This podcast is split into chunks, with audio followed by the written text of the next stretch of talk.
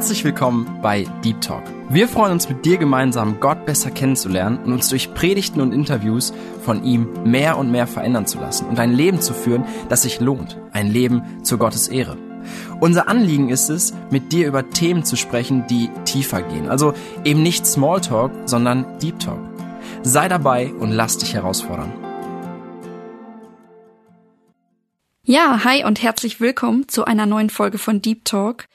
Mein Name ist Tina und ich freue mich, dass du heute wieder dabei bist. Wir hören heute ein Thema von Alex Dick und weil das recht lang ist, werde ich auch gar nicht viel dazu sagen. Es geht um die persönliche Evangelisation, was sich dahinter verbirgt, was eigentlich mit persönlicher Evangelisation gemeint ist. Dann auch, warum wir das praktizieren sollen und auch viele Beispiele, wie wir das angehen können, helfen. Per Instagram haben wir auch schon mal eine Umfrage nach Themenvorschlägen gemacht und da kam auch die Frage auf, wie man so ein Gespräch anfangen kann. Ich glaube, heute bekommt ihr sehr viel an die Hand. Also es wird richtig spannend. Du kannst dich mega drauf freuen. Mach dir am besten auch nebenbei Notizen. Da ist echt viel Input. Und ja, ich wünsche dir jetzt viel Freude beim Zuhören.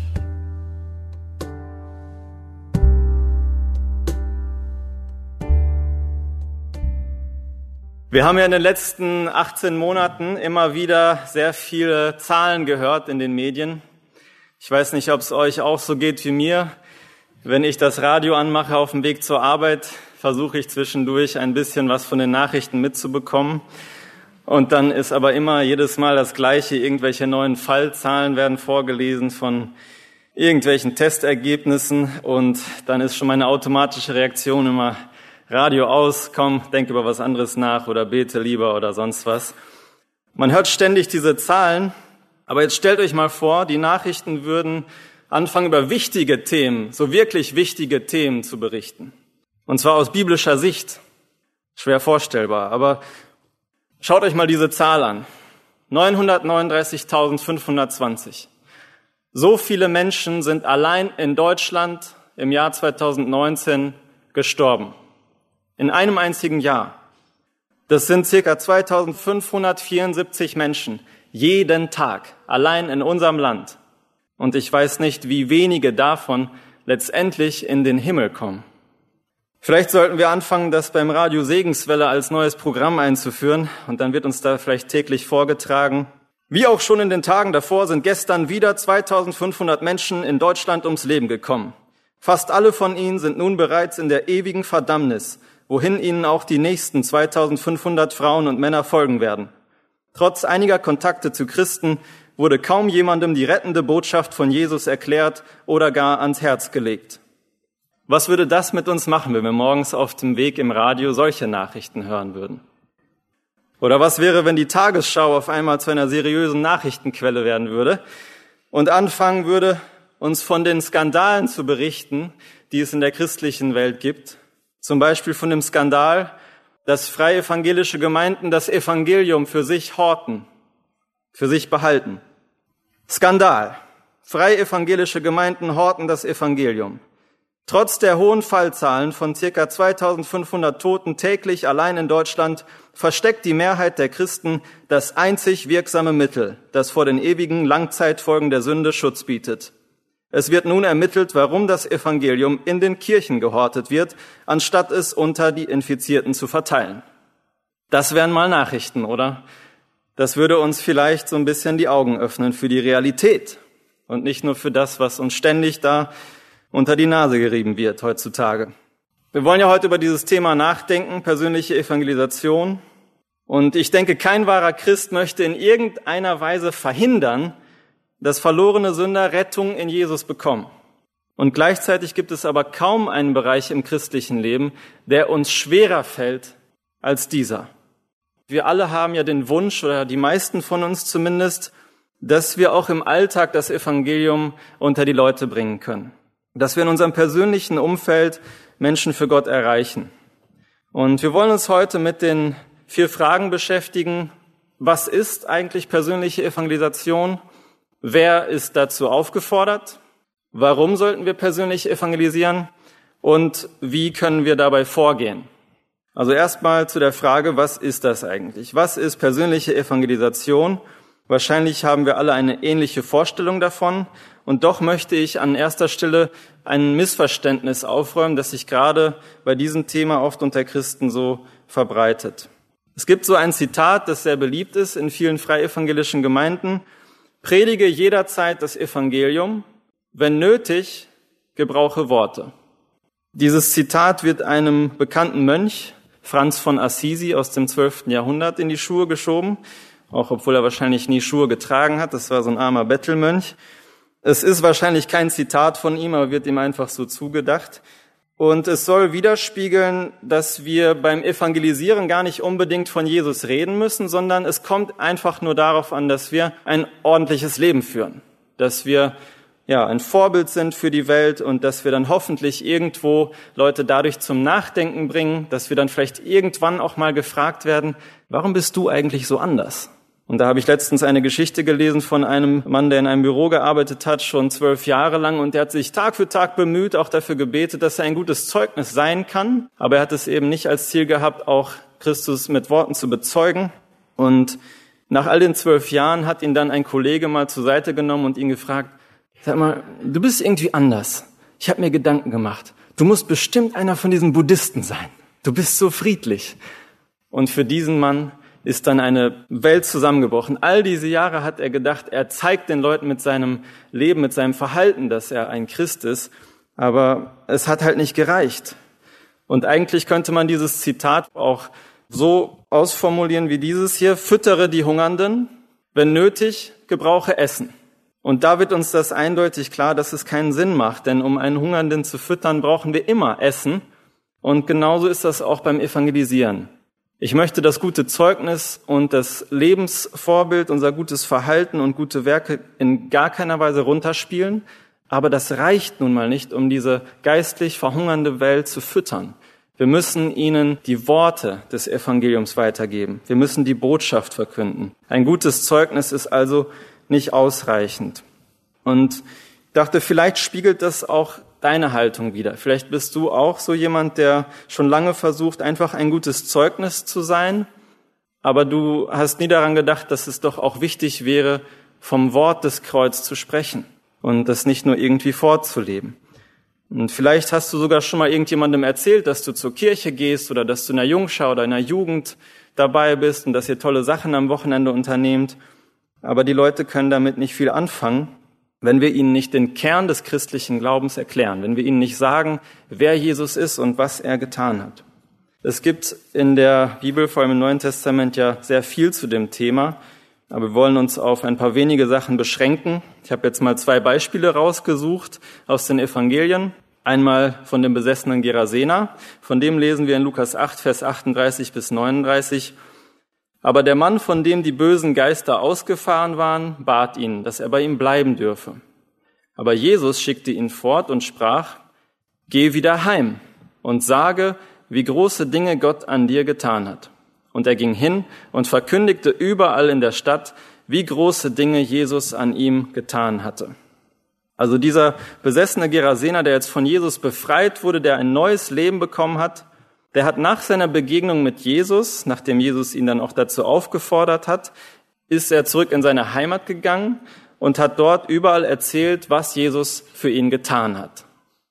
Und ganz ähnlich lesen wir es auch von der Samariterin, die Jesus am Brunnen dort getroffen hat, in Johannes 4, Vers 28 bis 30. Da ließ die Frau ihren Krug stehen und ging in die Stadt und spricht zu den Leuten, kommt, Seht einen Menschen, der mir alles gesagt hat, was ich getan habe, ob er nicht der Christus sei. Da gingen sie aus der Stadt heraus und kamen zu ihm. Also diese Samariterin hat die Leute dann sogar dazu aufgerufen, auch selbst zu Jesus zu kommen und zu gucken, ob sie nicht auch etwas an ihm finden, ob er nicht der Christus sei, der Retter. Und ich denke, aus diesen beiden Beispielen können wir erkennen, dass persönliche Evangelisation eigentlich gar nichts Kompliziertes ist von der Theorie her, es geht einfach darum, dass wir als ganz normale Menschen ganz natürlich davon erzählen, wer Jesus ist und was Jesus für uns getan hat. Also von der Theorie her gar nichts Kompliziertes. Von der Praxis her ist es dann nochmal was anderes. Aber genauso können wir uns das vorstellen und so sollten wir auch das Ziel haben, dass wir nicht nur ein gutes Zeugnis in der Welt sind mit unserem Leben, sondern dass wir auch wirklich das Ziel und das Anliegen haben, Chancen zu finden, Leuten davon zu erzählen, wer Jesus ist und was er für uns getan hat. Und da können wir einfach ganz normal, ganz natürlich unsere persönliche Geschichte erzählen, wie wir von Jesus gehört haben, was er uns bedeutet und inwiefern er unser Leben verändert hat, inwiefern er uns Hoffnung gibt und ein Leben mit Sinn. Und wenn wir das anderen Leuten erzählen, dann kriegen sie eine Vorstellung davon, was wir eigentlich glauben. Paulus bringt dann noch mal ein anderes Element dazu, indem er in 2. Korinther 5, Vers 20 sagt, dass wir Botschafter für Christus sind. Er sagt das hier so, so sind wir nun Botschafter für Christus, denn Gott selbst ruft durch uns den Menschen zu. So bitten wir nun stellvertretend für Christus, lasst euch versöhnen mit Gott. Wir rufen das den Menschen zu, und zwar so, als würde Christus selbst durch uns zu diesem Menschen gerade sprechen. Jetzt ist es aber so, dass viele Menschen in dieser Welt damit nichts anfangen können, wenn wir ihnen einfach sagen, lass dich versöhnen mit Gott. Die fragen dann erstmal, warum denn versöhnen? Ich habe doch gar nichts gegen ihn. Zumindest viele nicht. Und deswegen ist es wichtig, dass wir uns auch darauf vorbereiten, dass wir in der Lage sind, das Evangelium so als Kurzzusammenfassung der biblischen Botschaft auch weiterzugeben, damit Sie damit etwas anfangen können, warum es überhaupt notwendig ist, warum es überhaupt diesen Versöhnungsbedarf gibt, warum Sie überhaupt Frieden mit Gott brauchen. Und vielleicht könnt ihr das auch meiner Jungschau oder Jugend versuchen, dass ihr euch ein bisschen Zeit dafür nehmt, dass sich jeder hinsetzt oder in Gruppen und dass ihr versucht, so drei bis fünf Schlagworte aufzuschreiben, die das ganze Evangelium zusammenfassen. Oder so drei bis fünf Stichsätze, dass ihr euch das wirklich so merken könnt, dass ihr es in jeder Situation abrufen könnt und dann könnt ihr euch daran entlanghangeln. Es könnten auch einfach drei Worte sein. Und ja, ich habe jetzt einmal diese fünf Stichsätze hier so aufgeschrieben zur Gemeinschaft geschaffen. Gott hat den Menschen zur Gemeinschaft mit ihm und zur Gemeinschaft miteinander geschaffen. Dann kam aber die Sünde ins Spiel und durch die Sünde sind letztendlich diese Beziehungen zerbrochen. Und dann wurde der Mensch von Gott schuldig gesprochen, eben weil er alles kaputt gemacht hat, was Gott ihm gegeben hat. Und dann ist der Mensch in dieser Situation. Und auch heute noch sind Menschen von Sünde zerbrochen, stehen unter diesem Schuldspruch Gottes. Und dann stellt sich die Frage, ist der Mensch hoffnungslos verloren? Gibt es denn gar keine Hoffnung? Gibt es denn keinen Weg, das Ganze irgendwie gerade zu biegen? Und dann kommen wir auf Jesus zu sprechen. Und wir erklären dann, dass nur Jesus in der Lage ist, uns zu retten und all das, was kaputt gegangen ist, wieder heile zu machen. Und das kann dann auch ganz persönlich so vermittelt werden, dass gerade auch für dich, derjenige, mit dem wir dann sprechen, gerade für dich kann Jesus das auch tun. Und ich glaube, da müssen wir einfach aufpassen, auch dass wir die Botschaft verständlich vermitteln und nicht mit einer zu christlichen Sprache, die die Welt nicht versteht. Deswegen würde ich es auch empfehlen, dass man sich das einmal ja, so vorbereitend für sich zusammenfasst. Dann kann man das auch besser weitergeben. Ja, dann zum Ziel von der persönlichen Evangelisation. Es geht ja nicht darum, dass wir einfach Diskussionen mit den Menschen führen. Das passiert nämlich oft bei religiösen Themen, dass man sich irgendwie so verläuft in, in irgendwelchen Randthemen und dass man diskutiert mit Moslems darüber, welches Fleisch man essen darf und welches nicht. Und man kommt irgendwie nie zum Punkt. Und deswegen muss man unbedingt sich dieses Ziel vor Augen halten, worum es in der persönlichen Evangelisation letztendlich geht. Wir wollen nicht als Debattensieger nach Hause gehen, wir wollen nicht irgendwelche Argumente gewinnen oder besonders klug dastehen, damit die Leute sehen, oh, die Christen, die sind ja gar nicht so dumm, sondern wir wollen den Leuten zeigen, dass Jesus der Weg, die Wahrheit und das Leben ist. Das sollen wir natürlich auch mit unserem Leben unterstreichen und das verständlich erklären. Letztendlich ist es aber so, dass dieses Ziel von uns natürlich nicht erreicht werden kann. Wir sollen es uns nur vor Augen halten, damit wir in die richtige Richtung gehen Gleichzeitig müssen wir uns aber auch dessen bewusst sein, dass in jedem Gespräch, in dem wir das Evangelium zur Sprache bringen wollen, dass wir ganz und gar von Gott abhängig sind und genauso auch der oder die Zuhörenden. Gott allein kann nämlich die Augen dafür öffnen. Das hatten wir jetzt auch in der Bibelstunde am Mittwoch, wo uns von Lydia gesagt wurde, dass der Herr ihr Herz aufgetan hat. Und das müssen wir einfach wissen, uns dessen bewusst sein und dieses Ziel vor Augen behalten. Ja, dann kurz zu der Frage, wer soll denn evangelisieren? Da möchte ich eigentlich nur zwei Sachen dazu sagen. Erstens, du brauchst dafür keine spezielle Begabung oder Berufung. Natürlich gibt es solche Christen, die von Gott in dieser Sache begabt wurden. Die sind aber gerade auch deshalb begabt, damit sie andere wieder zurüsten können, dass sie darin auch Jesus folgen können. Also du brauchst keine besondere Gabe, sondern es ist sogar so, dass gerade dann, wenn du dich nicht in der Lage dazu siehst, das Evangelium weiterzugeben, wenn du von dir selbst denkst, ich kann das nicht, gerade dann wird Gott dich am meisten gebrauchen können. Wenn du nämlich weißt, du kannst es nicht, du brauchst Gott, du brauchst Gottes Hilfe. Und deswegen ist es gut, wenn man sich schwach darin fühlt und wenn man weiß, ich schaffe das nicht. Denn gerade dann können wir uns an Gott wenden und er liebt es, schwache Menschen zu gebrauchen und nicht solche, die sich selbst für stark oder klug halten. Und zweitens hat Gott gerade dich in dein Umfeld gestellt. Er hatte einen Plan damit, dass du in diese Familie hineingeboren wurdest, dass du gerade in dieser Nachbarschaft wohnst und dass du gerade in dieser Schule lernen darfst, dass du gerade diese Klassenkameraden hast oder dieses Kollegium, in dem du ein Mitarbeiter bist. Und Gott möchte gerade durch dich reden. Und das soll ermutigend sein, wenn du dir das vor Augen hältst. Gott hat einen Plan mit dir. Ganz egal, was du kannst oder nicht kannst, ob du von dir denkst, dass du gut reden kannst oder nicht, das spielt keine Rolle, sondern Gott möchte gerade dich gebrauchen, an dem Ort, an dem du bist. Ja, dann kommen wir auch schon zu der Frage, warum wir eigentlich evangelisieren sollen. Warum ist das wichtig? Reicht es nicht, dass wir die Kirche haben und dass wir hier das Wort Gottes verkünden und dann, ja, die Leute können ja dazukommen, wenn es sie interessiert oder dass die halt irgendwo sich selbst eine Bibel kaufen können oder so. Das wäre doch eigentlich genug. Aber es gibt gute Gründe, die dafür sprechen, dass jeder Christ ja diese Aufgabe auch mit übernimmt. Und ich glaube, der Grund, der mir als erstes eingefallen ist, ist eben dieser, dass die Hölle unvorstellbar schrecklich ist. Und wir dürfen es nicht zulassen, dass die Menschen einfach so, ohne jemals davor gewarnt zu werden, darauf zulaufen. In Matthäus 13, Vers 42 lesen wir, und seine Engel werden sie in den Feuerofen werfen. Da wird Heulen und Zähneknirschen sein.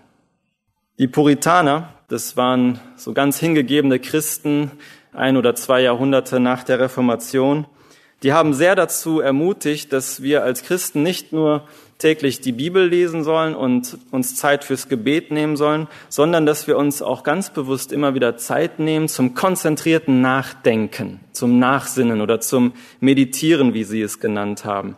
Damit ist natürlich nicht die fernöstliche Meditation gemeint, wo man seinen Verstand entleert, sondern die christliche Meditation, wo man nämlich das Ziel hat, seinen Verstand mit den biblischen Wahrheiten zu füllen und darüber nachzudenken und es wirklich zu verinnerlichen. Und gerade bei dieser Wahrheit, dass die Hölle schrecklich ist, wird es uns sehr helfen, wenn wir uns zwischendurch Zeit nehmen und darüber nachdenken, wie schrecklich die Hölle eigentlich sein muss. Dass es eine Ewigkeit ist, in der die Menschen unerträgliche Schmerzen erleiden müssen. Und dass dort jeder Mensch landet, der nicht in diesem Leben Christus angenommen hat. In Matthäus 9, Vers 36a lesen wir von Jesus, wie er reagiert hat, als er die Menschen sah. Als Jesus die Scharen von Menschen sah, wurde er von tiefem Mitleid ergriffen. Und ich glaube, dass genau das Gleiche mit uns passieren wird, dass wir von Mitleid ergriffen werden, wenn wir uns darüber bewusst werden, wo die Menschen hingehen. Es wird uns innerlich bewegen. Der zweite Grund, warum wir evangelisieren sollten, ist einfach der, weil Gott es befohlen hat und weil wir Gott gehorsam sein möchten. Gott hat uns diesen Auftrag sehr klar in seinem Wort gegeben. Und es ist nichts weniger als ungehorsam gegenüber dem allmächtigen Gott, wenn ich mich damit zufrieden gebe, einfach nur still für mich mein schönes Leben zu leben und alles ist gut und ich komme ja in den Himmel und die anderen sind mir egal. Das läuft nicht als Christ. Wir brauchen unbedingt diese Sicht, die Gott hat. Und ja, wir brauchen dieses Bewusstsein, dass Gott uns das aufgetragen hat und dass das genauso Teil vom christlichen Leben ist wie auch alle anderen Bereiche, die wir in der Schrift finden. Gleichzeitig sollten wir auch nicht denken, dass es eine lästige Pflicht ist oder so eine schwere Bürde, die Gott uns damit auflegt, sondern wir müssen das als Vorrecht sehen. Es ist ein grandioses Vorrecht, dass Gott uns schwache Menschen, uns, die wir selbst zerbrochene, elende Sünder waren, die er gerettet hat, dass er uns gebrauchen möchte, um andere auch zu ihm zu ziehen. Das ist ein Riesenvorrecht, dass wir Botschafter Gottes sein dürfen. Und darüber dürfen wir uns freuen und wir dürfen Gott dafür danken, dass er uns diese Aufgabe aufträgt, dass er uns sozusagen für würdig erachtet, dass er nicht seine heiligen Engel schickt, um diese Aufgabe zu erledigen, sondern dass er uns gebrauchen möchte. Das ist ein großes Vorrecht, über das wir uns auch freuen dürfen. In Matthäus 28, Vers 18 bis 20 lesen wir die bekannten Worte vom Missionsbefehl, die wir auch auf die persönliche Evangelisation so anwenden können. Da sagt Jesus zu seinen Jüngern, mir ist gegeben alle Gewalt im Himmel und auf Erden. Darum geht hin und macht zu Jüngern alle Völker. Taufet sie auf den Namen des Vaters und des Sohnes und des Heiligen Geistes und lehrt sie halten alles, was ich euch befohlen habe. Und siehe, ich bin bei euch alle Tage bis an der Weltende. Weil Jesus Autorität hat über Himmel und Erde, haben auch wir das Recht, in das Leben unserer Mitmenschen hineinzusprechen, da hineinzufunken sozusagen. Wir haben die Aufgabe und wir haben das Recht, unsere Mitmenschen einmal aufzuhalten, während sie so durchs Leben eilen und sie zur Seite zu nehmen, zu sagen, ich habe dir was ganz Wichtiges mitzuteilen. Das hat Gott mir gezeigt und das ist die Wahrheit. Vielleicht hast du das noch nicht erkannt, aber ich möchte es dir mitteilen. Und wir haben diese Aufgabe, das zu machen und wir haben auch das Recht dazu. Der dritte Grund, warum wir evangelisieren sollten und das immer auf unserer Agenda bleiben sollte, ist, weil Jesus es wert ist, dass wir ihn bezeugen. Er ist die Versöhnung für unsere Sünden, nicht allein aber für die unseren, sondern auch für die der ganzen Welt. 1. Johannes 2, Vers 2. In Epheser 1, Vers 7 lesen wir, in ihm haben wir die Erlösung durch sein Blut die Vergebung der Sünden nach dem Reichtum seiner Gnade. Und dann in Offenbarung 5, Vers 9, du bist geschlachtet worden und hast uns für Gott erkauft mit deinem Blut aus allen Stämmen und Sprachen und Völkern und Nationen. Jesu Opfer am Kreuz ist nicht umsonst geschehen. Er ist es wert, dass wir ihn bezeugen und dass wir von ihm reden. Und er wird Menschen retten, denn er hat sein Blut dafür vergossen. Und es wird nicht vergeblich geschehen sein. Lass uns auch bereit sein, dass wir davon reden und dass wir dieses Opfer, das Jesus gebracht hat, dass wir das wertschätzen, indem wir auch anderen davon erzählen, damit sie auch davon profitieren können. Und ein vierter Grund, warum wir evangelisieren sollten, so im persönlichen Umfeld, ist einfach der, weil persönliche Evangelisation das Mittel Nummer eins ist, wodurch Menschen zu Jesus kommen. Ja, auch christliche Familien können ihre Kinder in die Gemeinde bringen, indem sie sie christlich erziehen und dass die Kinder hier aufwachsen dürfen, ist eine große Gnade und ein großer Segen. Aber Menschen, die von ganz außerhalb kommen, die keinen Kontakt zur Gemeinde haben, da ist es so, dass die meisten von ihnen zu Jesus kommen, indem irgendjemand aus ihrem persönlichen Umfeld ihnen das wichtig macht und ihnen das ans Herz legt und sie irgendwann dazu einlädt. Die wenigsten kommen dazu durch irgendwelche ja ganz konkrete Führung Gottes, dass sie persönlich von Gott gezogen werden und gar nicht durch andere Christen. Und das soll uns auch ermutigen, dass das nicht umsonst ist. Es lohnt sich, dass wir uns daran machen an diese Arbeit, weil Gott das gebraucht. Die meisten Christen, die von ganz außerhalb dazugekommen sind, sind Leute, die persönlich von anderen Christen mit an die Hand genommen wurden. Und oft nicht von irgendwelchen offiziellen Predigern oder so, sondern von ganz normalen Alltagschristen. Und dann auch die Frage, wo wärst du, wenn dir niemand das Evangelium ans Herz gelegt hätte? Wir alle brauchten jemanden, der uns das wichtig macht und der uns das vorlebt und der uns das erklärt. Und genauso dürfen auch wir das für andere tun. So, und dann zur letzten Frage. Wie kann ich denn persönlich evangelisieren? Wie soll ich dabei vorgehen? Und vielleicht geht es auch hier einigen so, dass man denkt, Puh, mir wird das immer gesagt, dass ich evangelisieren soll, dass ich ein gutes Zeugnis sein soll in der Welt. Und das würde ich ja auch gerne, aber ich weiß einfach nicht wie. Und ganz ähnlich ging es da meinem chinesischen Freund Fang Yen, als ich ihn damals in Wuppertal bei meinem Studium kennengelernt habe. Er konnte nicht schwimmen, obwohl er schon über 20 war. Das ist ganz normal für viele Asiaten, dass die nie schwimmen lernen, weil deren Schwimmbäder auch viel zu überfüllt sind in China. Er meinte, wenn er da ins Schwimmbad gehen würde, dann würde er da so drin stehen. Da kann man nämlich gar nicht schwimmen. Und er konnte also nicht schwimmen. Und hätte ich ihm jetzt gesagt, fang jetzt, schwimm doch endlich mal. Was machst du? Warum stehst du da am Beckenrand rum? Sei doch nicht so faul. Das würde ihm nicht helfen. Es wird ihn nur noch weiter fertig machen, dass er immer noch nicht schwimmen kann. Und deswegen hat es ihm geholfen, dass ich dann einfach ein paar Mal mit ihm schwimmen gegangen bin. Und dann hat es drei, vier Mal gedauert. Dann habe ich ihm die einzelnen Bewegungen gezeigt und dann konnte er das. Und dann hat er sich selber immer wieder die Zeit genommen und ist schwimmen gegangen. Er konnte das dann und ihm hat es dann auch selber Spaß gemacht und Freude bereitet. Und ich glaube, so ähnlich ist das auch für uns. Wenn uns das nie jemand beibringt, dann ist das ganz schön schwer, einfach alleine damit anzufangen. Und deswegen würde ich an dieser Stelle auch einfach dazu ermutigen, sucht euch andere Geschwister, die das schon mal ein paar Mal gemacht haben, irgendwo Traktate verteilen, damit kann man ganz gut anfangen und so ein bisschen Erfahrung sammeln. Und äh, ja, ob man dann vielleicht mit der Jugend mitgeht oder mit anderen Leuten, dass man sich einfach jemanden sucht, der einen an die Hand nimmt. Und ja, dazu wollen wir uns jetzt noch ein paar praktische Tipps ansehen, wie wir denn jetzt letztendlich vorgehen können. Und da habe ich einmal so fünf Punkte, auf die wir gleich nochmal einzeln eingehen. Erstens, wir wollen unsere Hindernisse erkennen und sie auch überwinden. Wir brauchen täglich die Vorbereitung im Gebet. Wir wollen Gelegenheiten im Alltag wahrnehmen und sie dann auch ergreifen. Dann möchte ich einiges sagen zur effektiven Gesprächsführung mit Ungläubigen und einfach dazu ermutigen, dass wir auch Kontakte knüpfen und diese Beziehungen dann auch pflegen. Also erstmal zu den Hindernissen. Ich glaube, bevor man sich da reinstürzt und versucht jetzt auf einmal ab morgen geht die neue Woche los und Herr, ich will jetzt aber von dir reden und man ist sich gar nicht so sicher, was einen bisher davon abgehalten hat, dann können genau die gleichen Hindernisse wieder einen zurückwerfen. Deswegen ist es gut, wenn man sich so mal ein bisschen Zeit nimmt und sich diese Hindernisse aufschreibt und sich einmal ganz bewusst macht, was ist es eigentlich, was mich davon immer abhält. Und ich glaube, eins der häufigsten ist natürlich die Angst. Ob man es Menschenfurcht nennt oder einfach Nervosität. Es ist die Angst, die uns davon abhält, anderen von Jesus zu erzählen. Vielleicht Angst davor, wie die anderen reagieren werden, ob man auf einmal blöd dasteht oder was auch immer es ist. Es ist die Angst.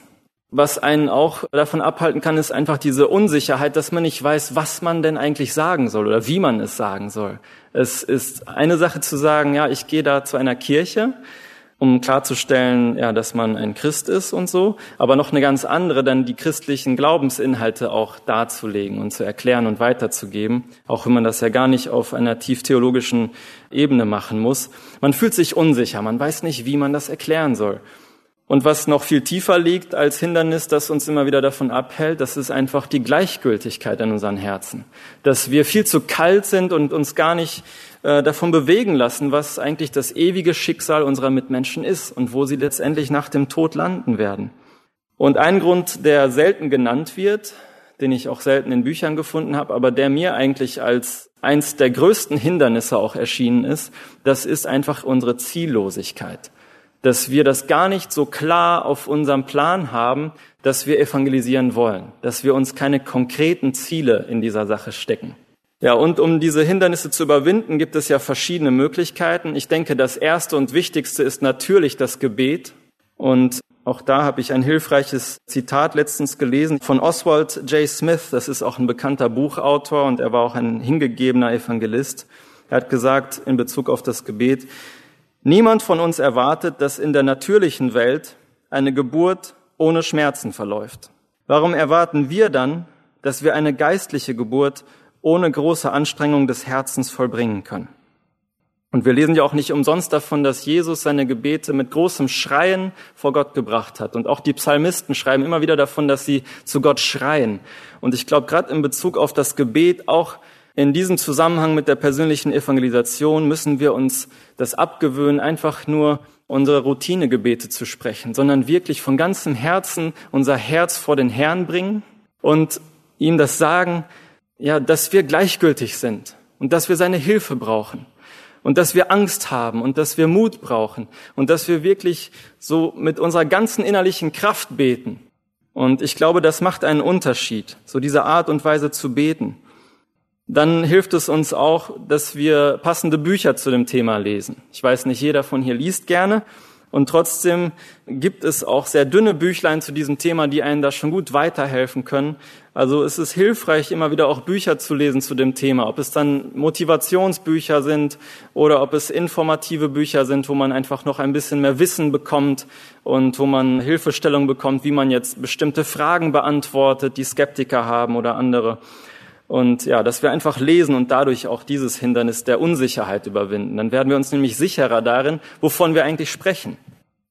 Dann hilft es uns gerade in Bezug auf die Gleichgültigkeit auch, dass wir uns die Zeit nehmen zum Nachsinnen. Das habe ich eben schon gesagt. Und in Bezug auf die Ziellosigkeit sollten wir ganz konkrete Pläne schmieden. Und zwar haben wir auch alle möglichen anderen Termine in unserem Kalender, und die meisten Sachen, die wir nicht fest mit einplanen, die gehen halt irgendwann unter. Von denen vergisst man ja irgendwann. Und so ähnlich ist das auch mit der persönlichen Evangelisation. Man kann das zwar sich immer wieder neu vornehmen, aber wenn man sich keine konkreten Termine dafür macht sozusagen, dann wird das selten passieren. Auch wenn es natürlich das Optimum ist, wenn es das, das ist das Beste, wenn wir in spontanen Situationen auch immer wieder von Jesus reden können. Aber ich glaube, die Grundlage für diese Bereitschaft in spontanen Situationen ein Zeuge Jesu zu sein, ist die, dass wir uns auch immer wieder regelmäßige Termine stecken, wo wir zum Beispiel uns ganz bewusst vornehmen und einen, einen Nachbarn einladen zum Abendessen. Oder dass wir einen Termin machen mit einem mit einem Kollegen, mit dem wir uns nach der Arbeit verabreden. Und dann wissen wir so, Dienstagabend treffe ich mich mit meinem Kollegen Heinz oder so. Und dann steht das fest und wir treffen uns schon mit dem Ziel, ihm was von Jesus zu erzählen. Oder wir nehmen uns einen Samstagvormittag, um mit der Familie oder einfach als Jugend oder Jungschar in die Stadt zu gehen, um da Traktate zu verteilen oder Bibeln. Und da kommt man auch mit vielen Menschen ins Gespräch. Wir brauchen also diese festen Pläne und dass das wirklich Teil unserer Agenda ist. So, dann zum zweiten Punkt, wie wir bei der Evangelisation vorgehen können, das ist die tägliche Vorbereitung im Gebet. Ich habe eben schon über unsere Haltung im Gebet kurz was gesagt. Und dann stellt sich vielleicht auch die Frage, wofür sollen wir denn konkret beten? Und das möchte ich einmal nur kurz hier erklären. Und zwar natürlich für Freimut. Ohne das Gebet um Freimut werden wir selten auch mutig genug sein, von Jesus zu reden. Wir brauchen Gottes Hilfe dazu. Selbst Paulus, der große Missionar, der hat die Gemeinde in Ephesus und auch die anderen Gemeinden immer wieder darum gebeten, dass sie für ihn auch beten sollen, damit er Freimut habe, damit er offen das Geheimnis des Evangeliums aussprechen kann. Wir können beten für die richtigen Worte in der richtigen Situation und für den richtigen Ton, dass wir den Menschen nicht unnötig auf den Fuß treten. Wir können beten für echte Liebe zu den Verlorenen, dass wir selbst diesen Antrieb haben, ich will sie erreichen, weil sie mir lieb und wertvoll sind und weil ich nicht will, dass irgendjemand von denen verloren geht. Wir sollten auch beten für die Führung durch Gottes Geist, dass er uns dann auch im Alltag wirklich führt, uns die Augen öffnet für Gelegenheiten und dass er auch Dinge einfädelt für uns, wo wir dann ganz klar merken, das ist jetzt mein Moment hier komme ich jetzt ins Spiel. Das hat Gott so eingefehlt, wenn man auf einmal alleine mit jemandem im Zimmer ist, im Pausenraum oder so, wo man viel Zeit hat, sich zu unterhalten. Oder an der Bushaltestelle oder sonst wo. Man merkt es dann auf einmal, wenn, wenn Gottes Geist einen dann mahnt. Und wir können natürlich auch beten und wir sollten das auch, dass Gott in den Herzen der Verlorenen wirksam wird. Weil ohne das werden sie es nicht verstehen, was wir da eigentlich erzählen. Ja, dann zu den Gelegenheiten, die es so gibt im Alltag da hat man ja manchmal die Vorstellung, dass man immer so auf diesen einen besonderen Moment warten muss. Und ja, sonst weiß man halt nicht, wie man das macht. Man wartet so, bis, bis auf einmal die Tür aufgeht und dann steht da diese eine Person und fragt uns, wie kann ich gerettet werden? Aber das passiert wahrscheinlich nie oder in den allerseltensten Fällen, sondern wir müssen den Alltag und auch jeden Menschen, den wir im Alltag begegnen, schon als Gelegenheit wahrnehmen. Jeder Mensch ist eigentlich schon Potenzial um das Evangelium zu hören und weiterzugeben. Also jede Möglichkeit, ein persönliches Gespräch zu führen, hat das Potenzial, eine Gelegenheit zu werden. Und gerade der normale Alltag auch, das, das ist die Plattform schlechthin zum Evangelisieren. Gerade dann, wenn wir mit Menschen ganz normal zusammen sind und gerade Möglichkeit haben, uns ein bisschen zu unterhalten, das sind die Gelegenheiten, die wir brauchen. Und klar möchte man die Leute nicht immer wieder so von der Seite anquatschen und anpredigen oder so. Und trotzdem sollten wir solche Gelegenheiten nicht einfach immer nur für Smalltalk nutzen, sondern auch wirklich das Ziel haben, ihnen was Wichtiges weiterzugeben. Ja, und da brauchen wir, glaube ich, einfach dieses Selbstverständnis, dass wir uns nicht einfach nur über unseren Beruf definieren, wie das oft in Deutschland, in Europa so der Fall ist, dass man, wenn man sich irgendwo mit jemandem neu trifft, den man noch nicht kannte, fragt man ja sehr schnell, und was machst du so? Und es geht immer um den Beruf und man erzählt so, was man macht, was man für eine tolle Ausbildung hat und so weiter. Und das ist ja auch schön, ist auch ein tolles Gesprächsthema. Aber das ist nicht das, was dich letztendlich ausmacht als Christ. Du bist nicht einfach nur ein Schüler oder ein Student oder ein Facharbeiter oder ein Architekt oder ein Lehrer oder sonst etwas. Es ist ein Geschenk Gottes, dass wir die Arbeit haben. Aber Gott definiert dich als einen Botschafter Gottes. Das ist deine Berufung. Das ist dein Beruf. Und in dem Beruf, in dem du steckst, bist du eigentlich nur so als jemand, der sich als Krankenschwester gerade verkleidet hat, könnte man so sagen. Du bist halt da, du machst auch deine Arbeit treu, denn sonst würden dir auch die Türen zugemacht werden. Aber du bist nicht nur dafür da, dass du die Menschen dann als Krankenschwester pflegst, sondern du suchst auch immer wieder nach Gelegenheiten, nach offenen Türen, wo du etwas von Jesus weitergeben kannst. Und genauso auch mit allen anderen Berufen. Du bist nicht einfach nur in der Schule als Schüler, sondern du bist sozusagen ein Spion Gottes. Du bist da, um die Botschaft Gottes unter die anderen Schüler zu bringen. Und vielleicht hilft euch das, dass man sich Deutschland auch als geschlossenes Land vorstellt. Man spricht ja in der Mission von offenen und geschlossenen Ländern. Und ich glaube, Deutschland ist auch gar nicht so offen, wie wir manchmal meinen. Wir haben zwar immer noch Religionsfreiheit und dürfen auch frei in der Stadt und so weiter evangelisieren, aber die Leute selbst sind nicht wirklich offen, viele zumindest nicht. Sie sind geschlossen, wenn es um religiöse Themen geht und deswegen ja, müssen wir halt auch einen Weg finden, sie irgendwie zu erreichen. Dazu sage ich später auch noch was. Ja, dann so ein paar kurze Geschichten, wo ich zum Beispiel Gelegenheiten gefunden habe. Einfach um deutlich zu machen, dass es überall Gelegenheiten gibt. Nicht nur an bestimmten Orten oder zu bestimmten Zeiten. Zum Beispiel in der Schule. Ich habe es jahrelang irgendwie nicht geschafft, über meinen Glauben zu sprechen, obwohl ich in der sechsten oder siebten Klasse Christ geworden bin. Kam erst meine Zeit, als ich in der elften Klasse war. Davor hatte ich nie den Mut aufgebracht. Die Leute wussten zwar, ich bin jetzt in der Kirche und so, aber die wussten halt nicht, was das sonst so bedeutet. Und dann waren wir mal im Sozialwissenschaftsunterricht in der elften Klasse und dann sagte der Lehrer so, wir wollen uns jetzt Gedanken machen über Einflüsse aus der Gesellschaft auf euer Leben. Da hat er uns die Frage gestellt, wie bist du eigentlich zu dem Menschen geworden, der du jetzt bist? Wer oder was hat dich beeinflusst? Es ging so um soziale Einflussfaktoren. Und dann waren natürlich alle anderen vor mir dran, so dass ich sehr viel Zeit zum Schwitzen hatte. Und ich wusste die ganze Zeit, jetzt schubst Gott mich sozusagen und kann es nicht länger mit ansehen, dass ich von ihm schweige. Und dann stand ich vor diesem Kurs und konnte einfach frei und offen erzählen, ich bin zu dem geworden, der ich jetzt bin, weil Jesus mir begegnet ist. Und alle saßen mit offenem Mund nachher da, die mich schon länger kannten und danach fingen auf einmal die Gespräche an, auch die ganzen weiteren zwei, drei Jahre dann noch bis zum Ende vom Abi. Das war mein Türöffner damals, aber ich habe mir nicht selbst die Tür aufgemacht. Das war so ein kleiner Schubser von Gott, wie ich das heute sehe. Aber in der Schule gibt's unzählige Gelegenheiten und ich persönlich bereue das sehr, dass ich die Jahre davor nicht genutzt habe und auch danach oft so viele Gelegenheiten nicht, die es da noch gab. Und deswegen möchte ich euch Mut machen. Wenn ihr noch in der Schule seid oder im Studium, das ist so eine besondere Zeit, in der ihr so viele Kontakte habt zu anderen Leuten in eurem Alter. Das wird euch nie wieder im Leben passieren, dass ihr so viele Möglichkeiten habt. Deswegen bitte ringt darum im Gebet, egal wie jung du bist. Ringe darum, dass du ein Zeuge Jesu sein kannst in deiner Klasse oder sogar in deiner ganzen Schule. Gott hat wirklich etwas vor mit dir, wenn du dich ihm so hingibst.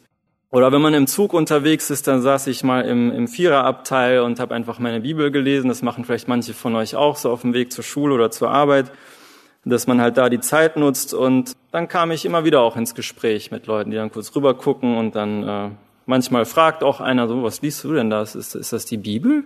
Und andere Mal habe ich dann Leute angesprochen. Also einfach da, wo man mit Leuten so auf engem Raum zusammensitzt, wo sie nicht weglaufen können, da kann man ja auch Gespräche anzetteln.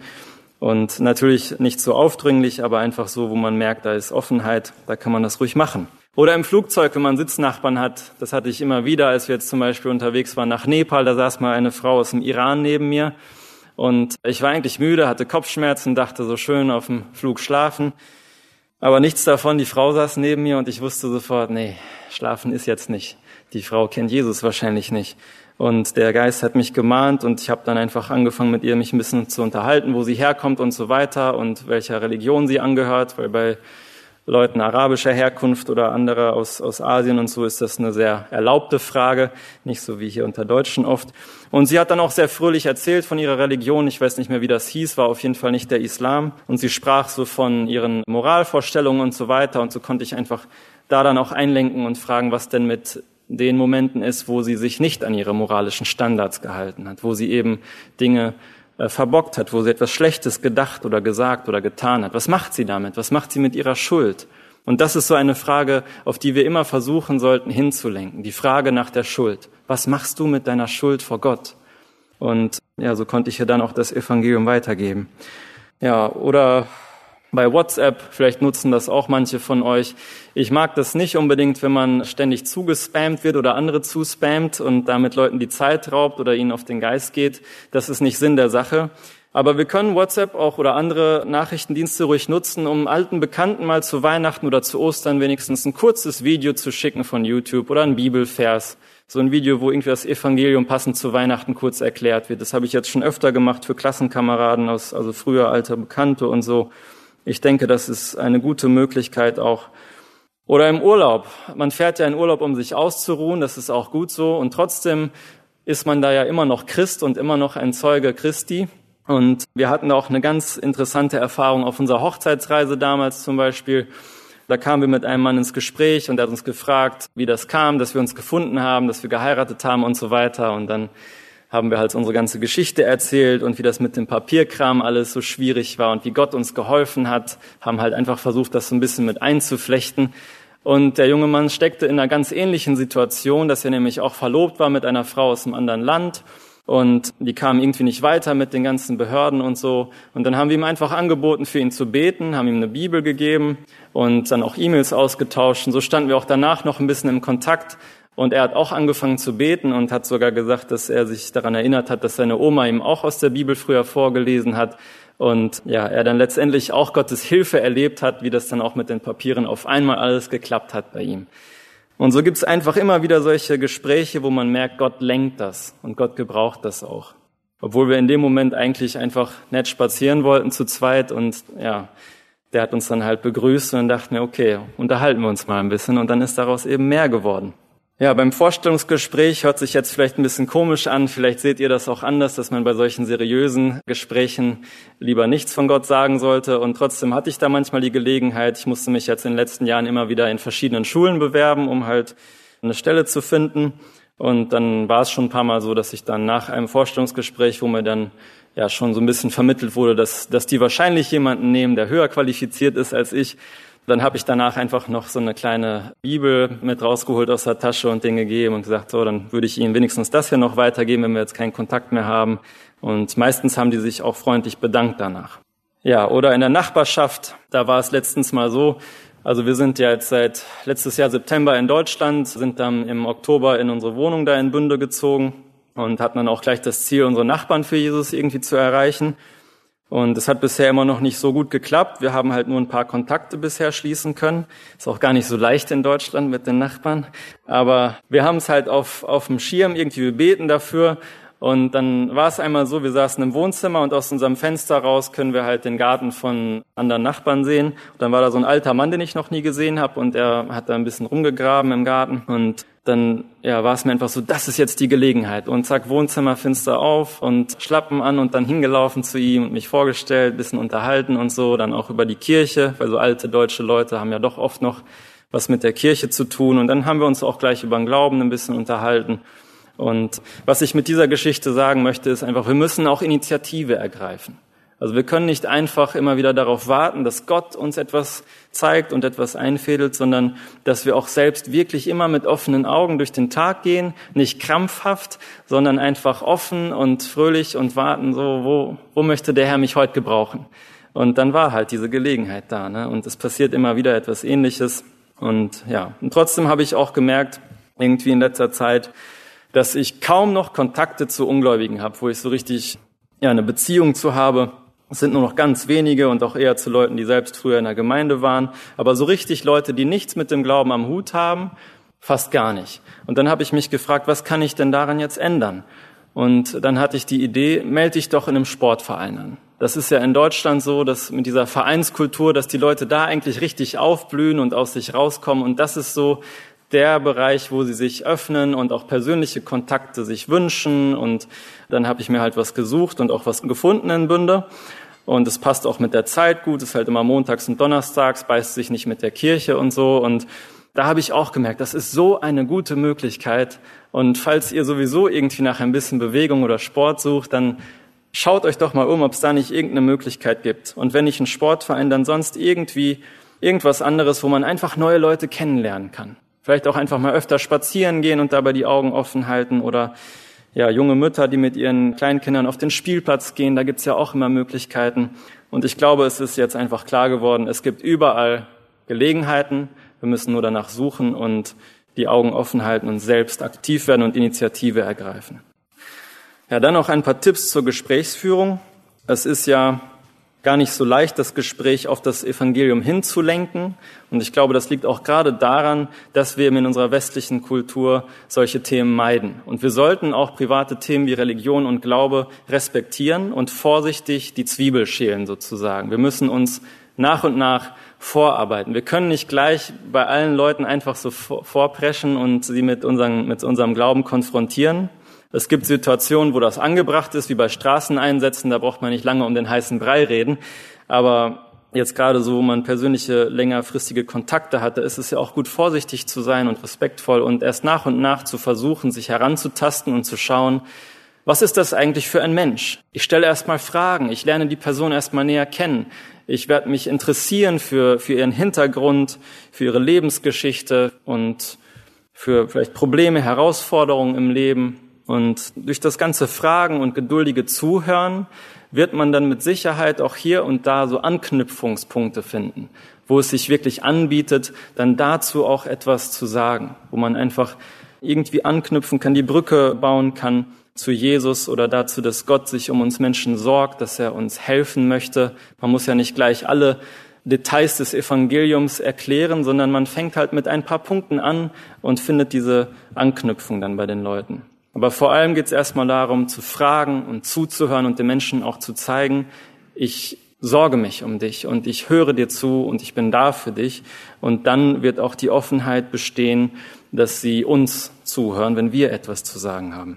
Ja, ich denke, da brauchen wir uns als Christen auch gar nicht irgendwie schlecht oder schuldig führen, wenn wir uns ganz normal mit Leuten unterhalten. Natürlich nicht. Also einfach Smalltalk, allgemeine Themen des Tages das ist doch gut, wenn wir über solche Dinge reden können, über Nachrichten und so weiter, denn das alles kann als Türöffner dienen, um letztendlich auch auf persönlichere Themen über den Glauben so zu sprechen zu kommen. Ja, es gibt auch so eine ganze Debatte zu dem Thema Apologetik, also der Disziplin der Glaubensverteidigung, wo man versucht, mit logischen Argumenten den christlichen Glauben zu verteidigen. Und so wie ich das sehe, ist die Apologetik einfach ein Werkzeug der persönlichen Evangelisation oder der Evangelisation allgemein. Wir können logische Argumente benutzen, um Leuten zu helfen, ihre Barrieren abzubauen, die sie vor dem christlichen Glauben haben. Dass sie merken, es ist nicht alles unlogisch, es ist nicht völlig irrational, einfach nur Wunschdenken, sondern es macht auch Sinn daran zu glauben. Und die Bibel ist schlüssig und es ist nicht einfach nur ein zusammengewürfeltes Buch von allen möglichen Lehren, sondern es ist eine Geschichte mit einem roten Faden und der christliche Glaube ergibt Sinn und er hat die meisten Antworten auch auf die Fragen des Menschen.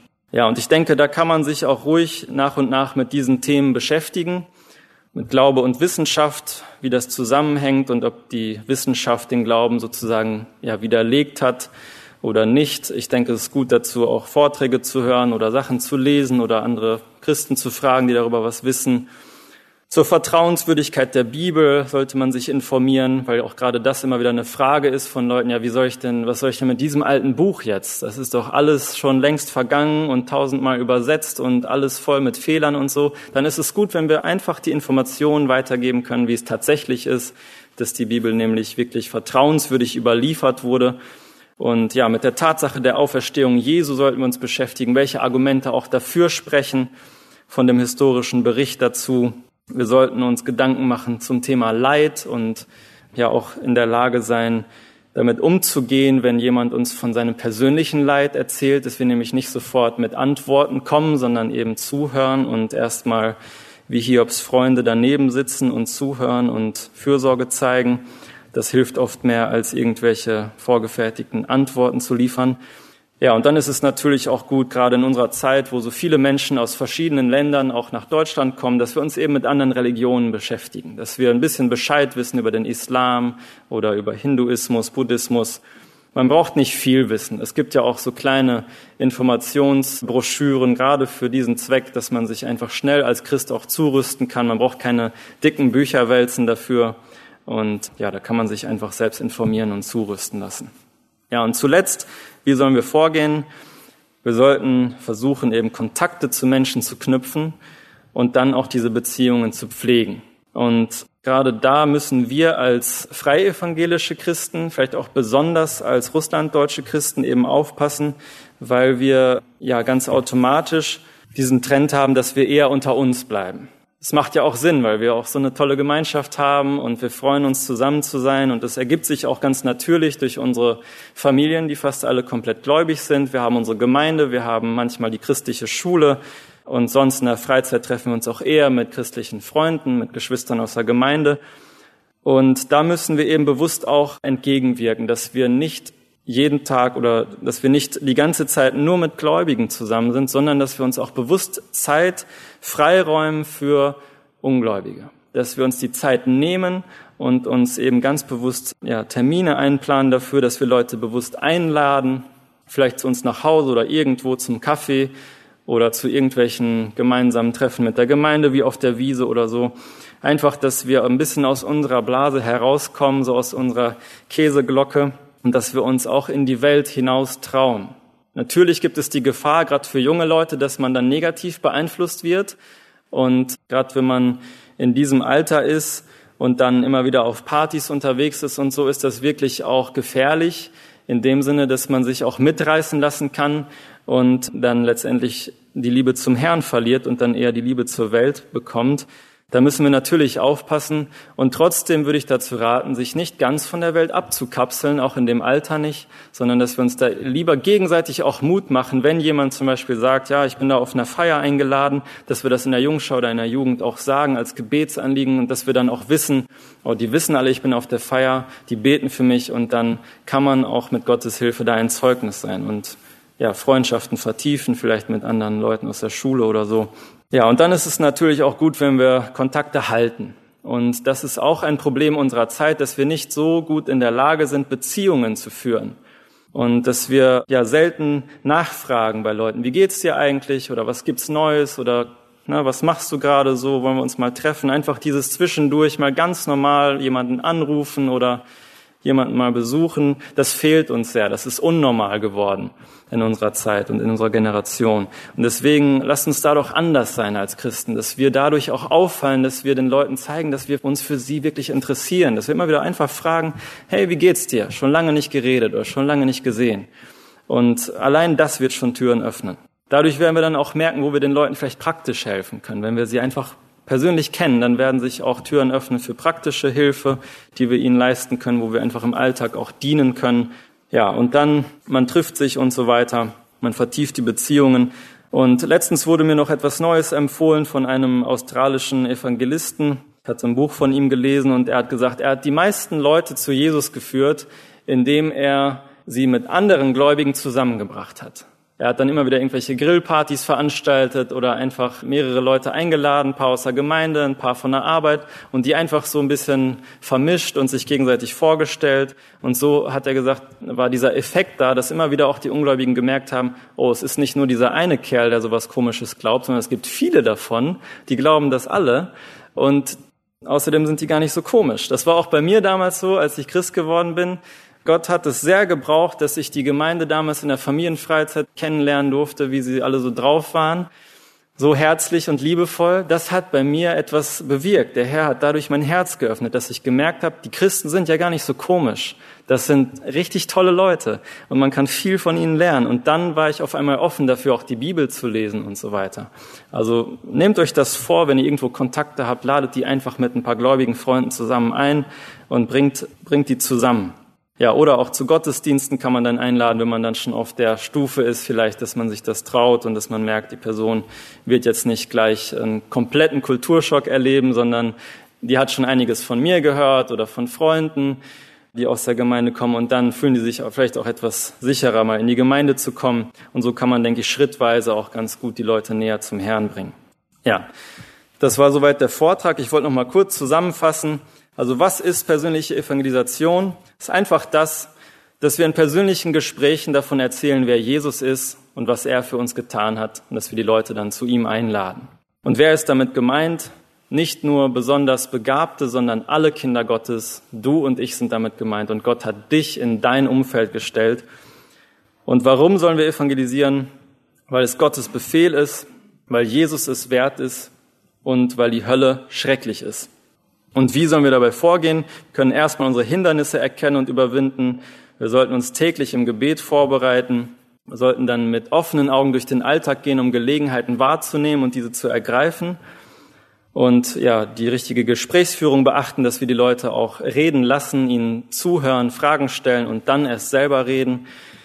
Und wir sollten versuchen, unsere Kontakte zu pflegen, unsere Beziehungen zu den Ungläubigen zu pflegen, um ihnen zu zeigen, wir kümmern uns wirklich um sie und wollen sie nicht einfach nur so als Missionsobjekte irgendwie in unsere Gemeinde ziehen, sondern wir haben echte Liebe für sie und wir wollen sie zum Herrn führen, weil das das Allerwichtigste in diesem Leben ist.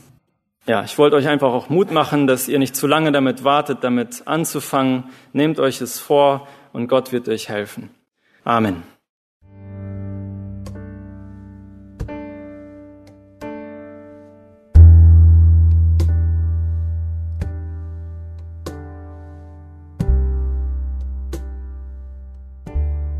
Was für mutmachende Gedanken. Wir sollen die beste Botschaft der Welt nicht für uns behalten.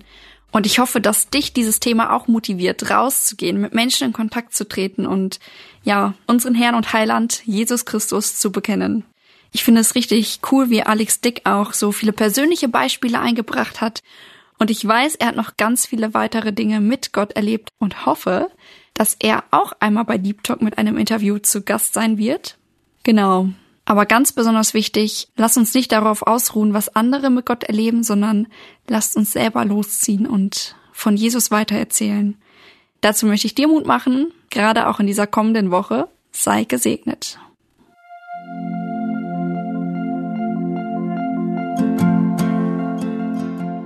Schön, dass du heute dabei warst. Wenn es für dich ein Segen war und du etwas mitnehmen konntest, dann teile Deep Talk gerne mit deinen Freunden und fühle dich frei, auch uns ein Feedback zu schreiben. Wir würden uns da sehr darüber freuen.